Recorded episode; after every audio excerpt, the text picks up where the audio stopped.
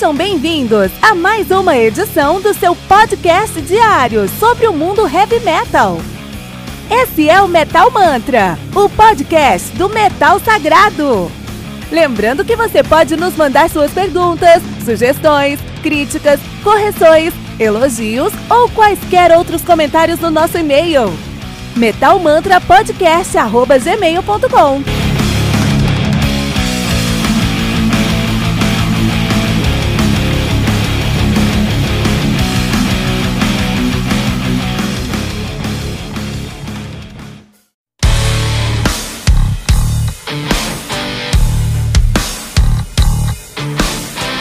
Olha aí, estou invadindo o seu episódio rapidinho porque temos uma pergunta importante. Você ama o heavy metal? Acredito que a resposta seja com certeza, mas o que você tem feito para apoiar o metal todo dia? Aqui no Metal Mantra nós postamos dois episódios por dia, duas entrevistas por semana e uma retrospectiva aos finais de semana. E precisamos da sua ajuda para continuar a levar o metal para ainda mais pessoas. E ainda vamos te dar duas recompensas exclusivas. Toda semana tem o Heavy Bulletin, uma revista digital com o melhor do mundo do heavy metal. E você vai receber um podcast especial e exclusivo para os colaboradores do Metal Mantra. E você quer saber o que tem no nosso Heavy Bulletin ou no nosso episódio secreto?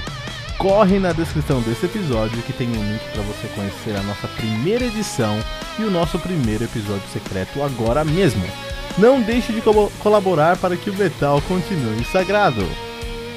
Não deixe de colaborar para que o metal continue sagrado.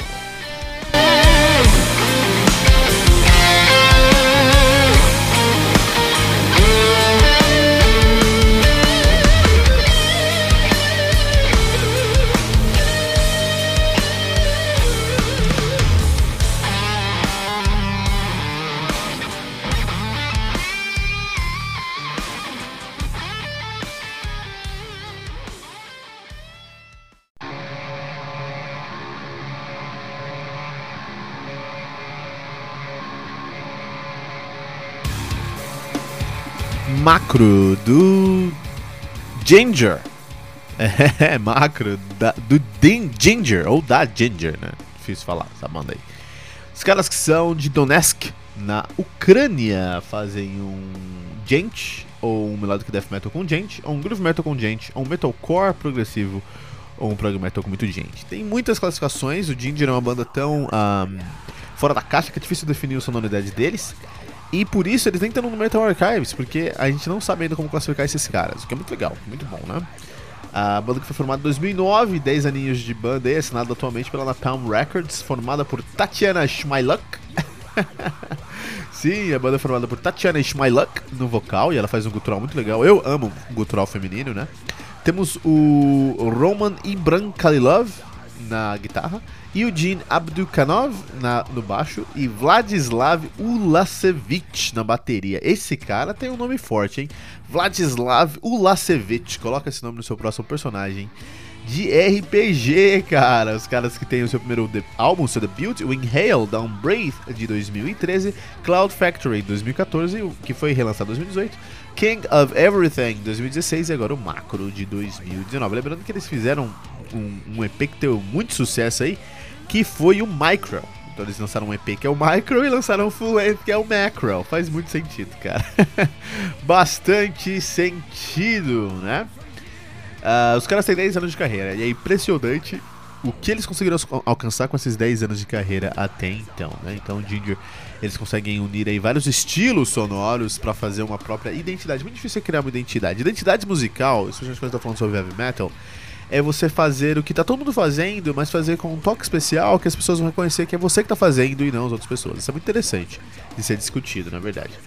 Porque é, quando você lança o seu debut, você tem que provar que você alcança um padrão específico, que você está à altura de grandes nomes daquele estilo, que você se propôs a tocar, logicamente. Então, quero fazer Stoner Metal, beleza. O quão próximo do Black Sabbath você consegue chegar? Ah, quero fazer Power Metal. O quão próximo de Halloween e Blind Guardian ou Angra mesmo você consegue chegar? Ah, não, quero fazer Prog Metal, beleza. O quão próximo de Symphony X, Dream Theater ou, ou sei lá, Evergrey você consegue chegar, né? Então, esse é o primeiro ponto. Mas no seu segundo álbum, eles não querem saber o quão próximo você chega dos grandes ícones daquele estilo, grandes expoentes daquele estilo, mas como você se diferencia não só dos ícones, dos expoentes, mas também da cena ao redor. Porque tem muita banda querendo fazer o mesmo que você e tem muita banda querendo chegar no mesmo ponto que você. Que é eventualmente se tornar um expoente do estilo, né?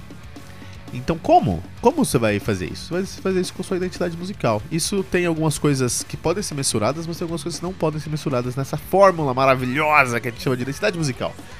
É, timbragem é uma coisa que dá pra mensurar. Então, timbragem, a produção musical, especialmente na questão de você timbrar seus instrumentos, é algo que você pode procurar. Por exemplo, o Children of Bodom, eles fazem death metal melódico na Finlândia, como milhares de bandas, mas eles têm uma timbragem muito específica. E eu sei quando é que a guitarra do Lyle, cara, pelo peso da guitarra dele, ele faz um ré como todo mundo faz um ré e, meu, é muito mais pesado. Não só pelos efeitos que ele usa, mas pela pegada que ele tem. E aí, timbragem, você pode.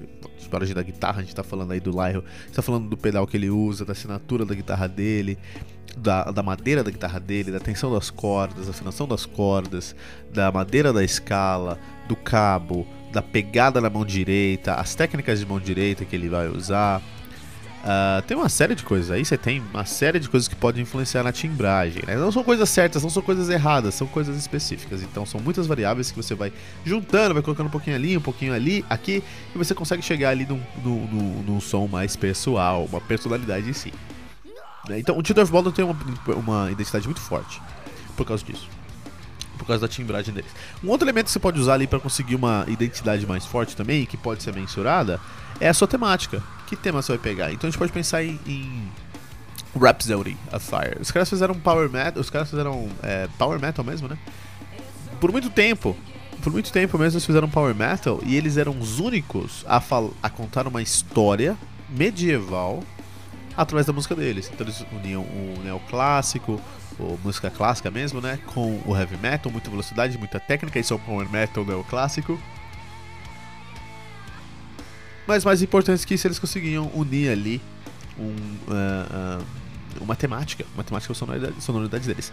Focar na temática para conseguir uma identidade musical é um problema, porque eventualmente as pessoas vão fazer a mesma coisa e até satirizar o que está falando, né? Então, depois do Avantasia, o Rhapsody perdeu muita relevância, porque o Avantasia se estabeleceu ali como o novo metal ópera, né? Eles usaram uma palavra que que o Rhapsody nunca conseguiu usar, que foi o ópera.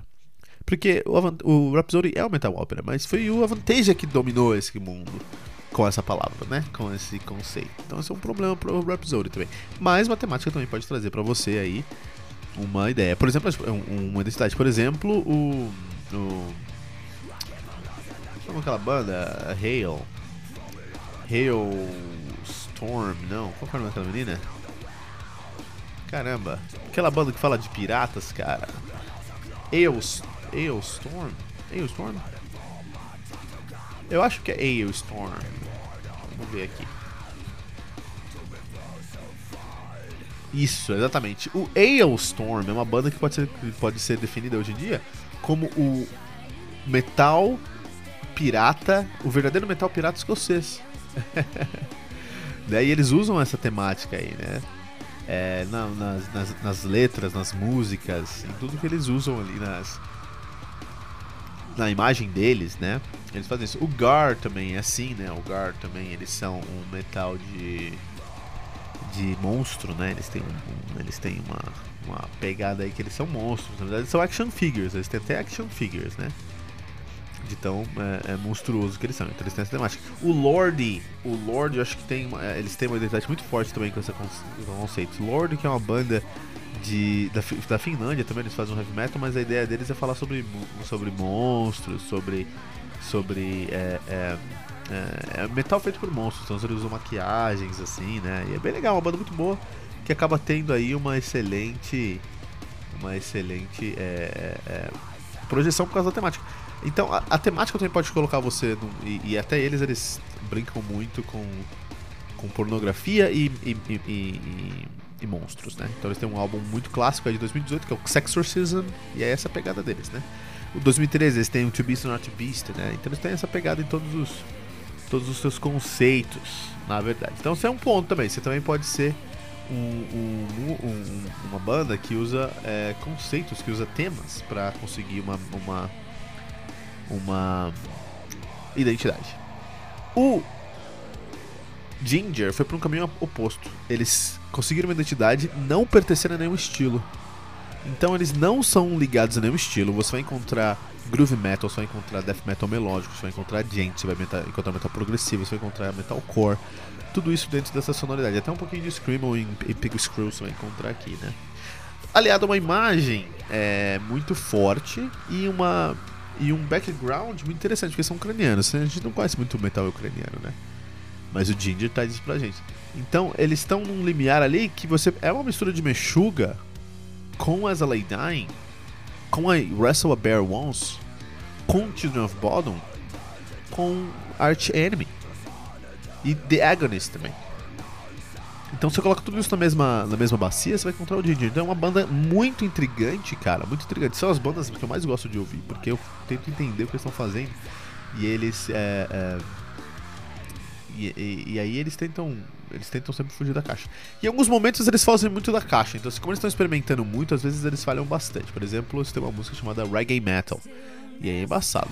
E aí é embaçado. É quase um crab metal, assim. Aí não tem como defender tantos caras. Mas em geral dá. Ó, vamos escutar o finalzinho aqui de Pet of Consciousness do novo álbum dos caras.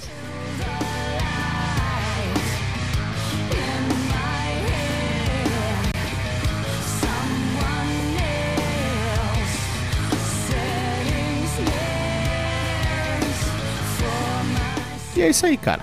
Ginger, né? Então, assim, é uma banda que você tem que conhecer, uma das bandas mais importantes do ano aí, entendeu? É totalmente fora da caixa. Totalmente fora da caixa, assim. Os caras fazem um som muito fora da caixa, vale muito a pena. E tenho certeza aí que vai trazer grandes, grandes. Muita alegria para o povo ucraniano aí, né? O Ginger com o Macro aqui no Metal Mantra.